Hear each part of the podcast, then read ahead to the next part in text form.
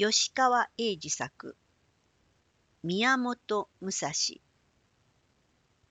風の巻より必殺の地。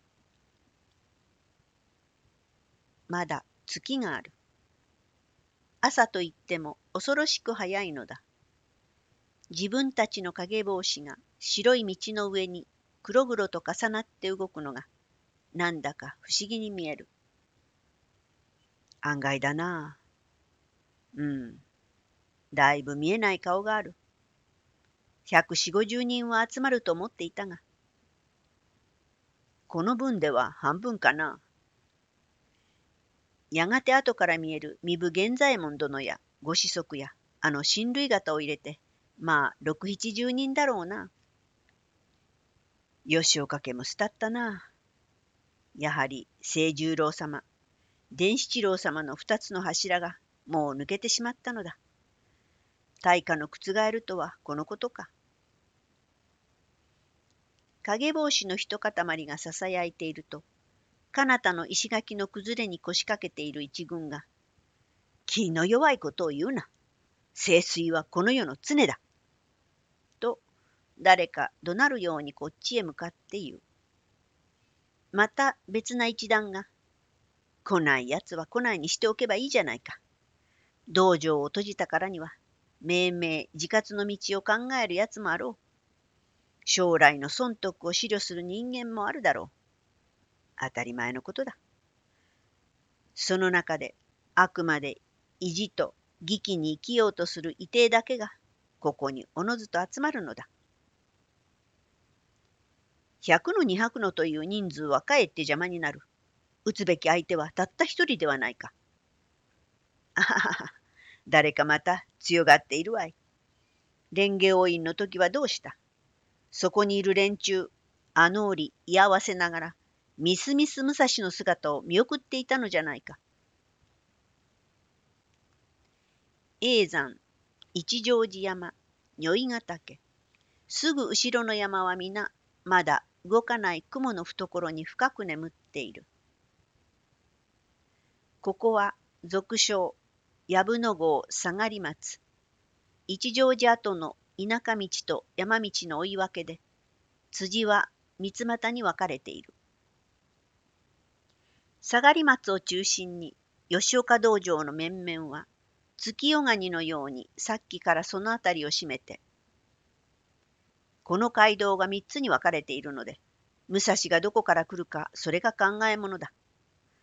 同勢をすべて見てに分けて、途中に伏せ、下がり松には名目人の源次郎様に、身分の源座殿、その他、旗本格としてお池十郎座、上田良平殿など、古参方が10名ほど控えておられたらよろしかろう。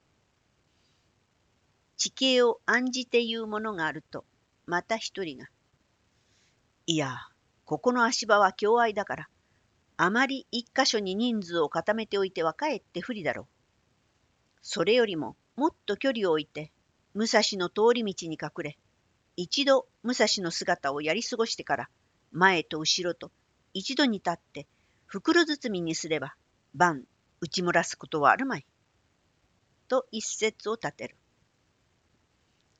人数の多数から、おのずと湧き上がる息は、天をもつくように見えた。離れたり集まったりする影帽子には皆、長やかな刀の小尻か、横たえている槍の影が串刺しになっていた。来た来たまだ十分に時刻は早いと分かっていながら、あなたから一人が叫んでくると、すぐにギクッと肌の産毛が凍るような心地して、影帽子は皆シーンと黙りこくった。源次郎様だ。かごでござったな。なんといってもまだお年若だからな。人々の目の向いた方に遠く提灯の火が三つ四つ。その提灯よりも明るい月のもとを永山おろしに吹かれながら、ちらちら近づいてくるのが見えた。いやー、揃ったな。おのおの。かごを捨てたのは老人だった。次のかごからまだ13、4歳の少年が降りた。少年も老人も白鉢巻きをして高く桃立ちを掲げていた。身分の源左衛門親子である。これ、源次郎。老人は声言い聞かせた。そちは、この下がり松のところに立っておればよい。松の根元から動くでないぞ。源次郎は黙ってうなずいた。そのつむりをなでながら、今日の果たし合いは、そちが名目人になっているが、戦いは他の門弟衆がやる。お前はまだ幼いから、じっとここに控えていればよいのじゃ。源次郎はこっくりして、正直にすぐ松の根元へ行き、五月人形のように凛々しく立った。まだよい。まだちと早い。夜明けまでにはだいぶ間があるでな。腰を探ってがん首の大きな太鼓張りのキセルを抜き、火はないか。と、まず味方に余裕のあるところを示すつもりで見回すと、身分のご老代、火打ち石はいくらもあるが、その前に人数を手分けしておいてはどうか。お池十郎左衛門が前へ出て言う。それも一理あるな。たとえ血脈の間柄とはいえ、幼少の子を果たし合いの名目人に提供して惜しまないほどの高校屋である。一も二もなく多説に従って。では早速、備え立てして敵を待とう。しかし、この人数をどう分けるというのか。この下がり松を中心とし、三方の街道へ、おのおの約二十軒ばかりの距離を置いて、道の両側に潜んでいることとする。して、ここには、源次郎様のそばには、拙者、またご老代、その他十名ほどの者がいて、守るばかりでなく、三方のどこからか、武蔵が来たとの合図が起こったら、すぐそれへ合体して、一挙に彼を葬ってしまう。またっしゃい。老人らしくじっくり考え込んで、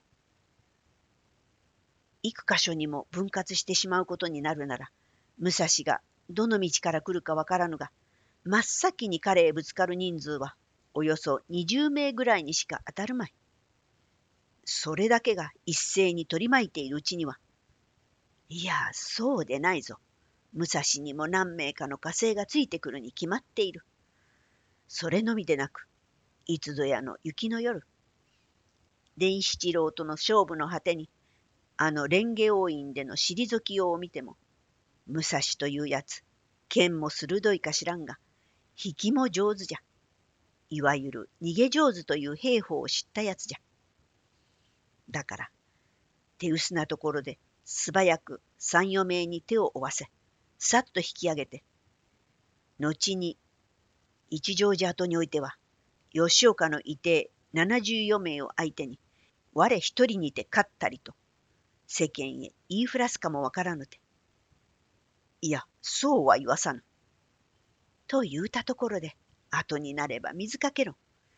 武蔵の方に何名助太刀がついていても、世間は彼の名の一つしか言わぬ。その一人の名と大勢の名とでは、世間は相違なく大勢らしい方を憎む。分かり申した。つまり、今度という今度こそは、断じて武蔵を生かして逃がすようなことがあってはならぬということでしょう。そうじゃ。おっしゃるまでもなく、万が一にも再び武蔵を逃がすような失策を生じたら、後でどう弁解しても、我々の汚名はもう拭われますまい。ですから根行は、ただ一つに、キャッツを撃ち殺すのを目的とし、そのためには手段も選ばない所存でござる。死人に口なし。殺してさえしまえば、世間は我々の述ぶることを信じて聞くしかないのですから。お池十郎左衛門はそう言って、四五人の名を呼び上げた。半球を携えた門人が三名、鉄砲を持った門人が一名前へ進んだ。ご老代、実はこういう用意までいたしているのでござる。もうご懸念は去りましたろう。いや、飛び道具。どこか小高い場所か木の上に伏せておいて。醜い仕方と世間の票がうるさくはないか。世評よりは武蔵を倒すことが第一。勝ちさえすれば世評も作れる。敗れたら真実を言っても、世間は泣き言としか聞いてくれまい。よし、そこまで腹を据えてやる気なら、依存はない。たとえ武蔵に五人や六人の火星がついてきても、飛び道具があれば、世も内村氏もいたすまい。では、采配は任せる。すぐ、配備、配備。老人が合点すると、では、潜め。一同の頭の上へ十郎左衛門が叱咤を流した。三方の街道は敵の出花をくじき、同時に前後を攻撃するという戦法のもとに隠れている前衛であり、下がり松は本陣という形でここには10名ほどの中堅が残る。黒い影帽子はかけ分かれ、藪に沈み、木陰に隠れ、他のあぜに腹ばいになった。また高い木の上に半球を追ってスルスルと登っていった影帽子もある。鉄砲を持った男は下がり松の梢によじ登り、月明かりを気にしながら自分の影を隠すのに苦心をしていた。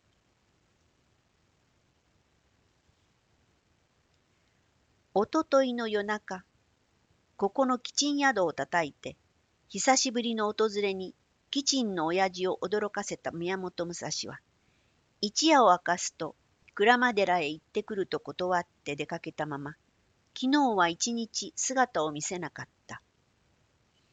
晩には、と、親父は雑炊を温めなどして待っていたが、その晩も帰らず、やがてあくる日の黄昏近くに帰ってきたかと思うと、グラマ土産じゃ、と、つとに入った長芋を親父にくれた。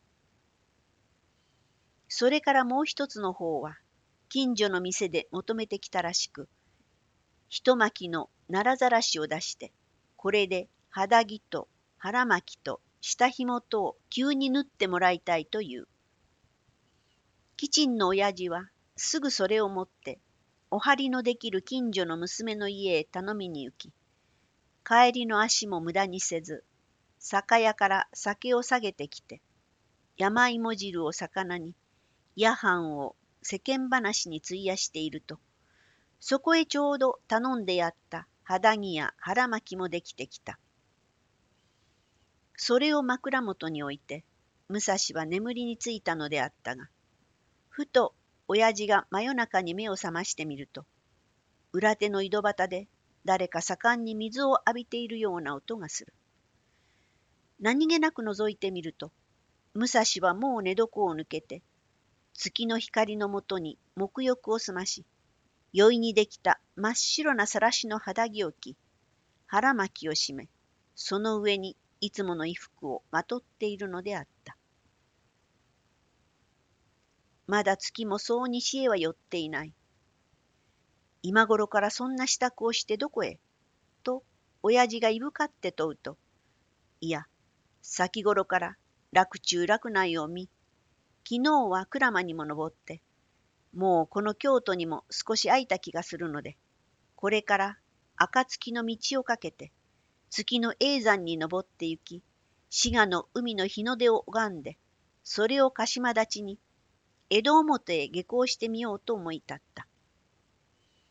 そう思い立つと目が冴えてしまい、お前を起こすのも気の毒だと思ったから、旗ごちんや逆手も枕元に包んでおいてある。少ないがあれを収めてくれ。また三年後か四年後か京都へ出たらお前の家へ泊まりに来よう。武蔵はそう答えて、もうスタスタと横の畑道から回って、牛くその多い北野の往来へ出て行くのだった。親父が名残惜しげに小さい窓から見送っていると、武蔵は十歩ほど往来を歩くと、わらじのをちょっと締め直していた。月一つ。つかの間であったが、よく眠ったと思う。